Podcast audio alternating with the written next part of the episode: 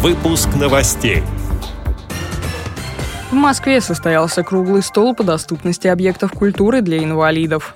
В Брянске решали вопросы трудовой реабилитации людей с инвалидностью. В библиотекаре Ейска провели занятия по творчеству писателя Валентина Катаева. В Самаре пройдет конкурс поэтов Всероссийского общества слепых. Далее об этом подробнее в студии Дарья Ефремова. Здравствуйте. В Москве состоялся круглый стол, посвященный доступности объектов культуры для инвалидов. В нем участвовали представители ведущих московских и российских музеев и парков, среди которых Третьяковская галерея, Музей Московского Кремля, Музей изобразительных искусств имени Пушкина и другие. Участники встречи поделились опытом создания проектов для незрячих и слабовидящих посетителей. Самые актуальные вопросы круглого стола – как сотрудничать с волонтерами, какие программы нужно придумывать для детей с ограниченными возможностями здоровья и как в дальнейшем развивать инклюзивные выставки, которые интересны людям с инвалидностью по зрению и без. Впечатлениями поделился модератор круглого стола Анатолий Попко. Это круглый стол, на котором был парад музеев. Это те музеи и федеральные, и московские, которые максимально доступны. И эффектов здесь будет несколько. Во-первых, сотрудники музеев озвучили, что именно, в каком объеме и каком порядке можно посетить музей человеку с инвалидностью по зрению.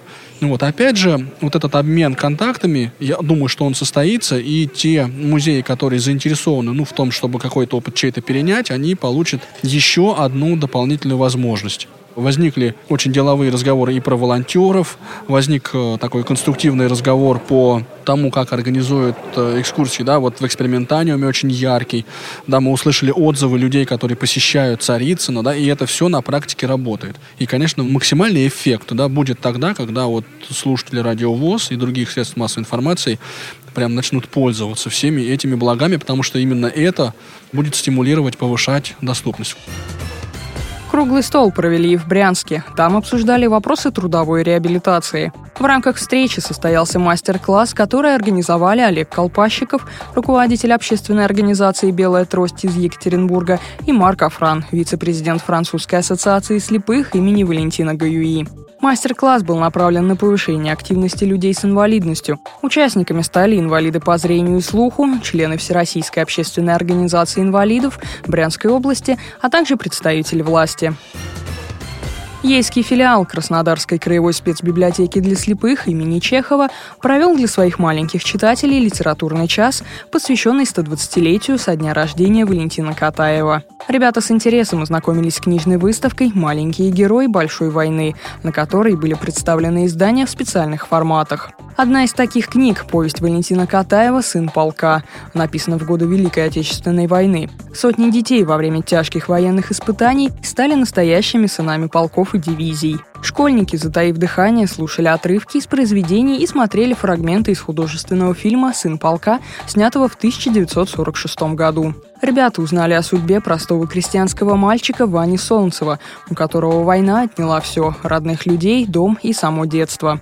Маленький герой повести прошел много испытаний. Юные читатели Ейской библиотеки делились мнениями о судьбах детей во время войны. Они принесли с собой фотографии прадедов и рассказали об их участии в Великой Отечественной войне. После занятия многие ребята пожелали взять книгу Валентина Катаева «Сын полка» и прочитать ее самостоятельно. Восьмой раз собираются самодеятельные поэты Всероссийского общества слепых на форум, ставший для многих любимым. С 18 по 19 февраля в Самаре будут звучать душевные строки стихотворений поэтов из разных регионов России. Прежде чем попасть на турнир, нужно выполнить творческие задания. Написать поэтический автопортрет, сделать подборку собственных стихотворений и рассказать в прозе о своем творческом пути. Все это вместе с заявкой, подписанной председателем региональной организации, предоставляется в комитет. Оценивать творчество конкурсантов будет компетентное жюри. Художественный руководитель КСРК ВОЗ, заслуженный работник культуры России Анатолий Хайледдинов, трехкратный призер всероссийских турниров самодеятельных поэтов ВОЗ, лауреат международной премии «Филантроп», победитель конкурса «Баренц регион» Леонид Авксентьев и неоднократный победитель турнира, автор пяти поэтических сборников Ривкат Гордиев. С этими и другими новостями вы можете познакомиться на сайте Радио ВОЗ. Мы будем рады рассказать о событиях в вашем регионе. Пишите нам по адресу новости собака.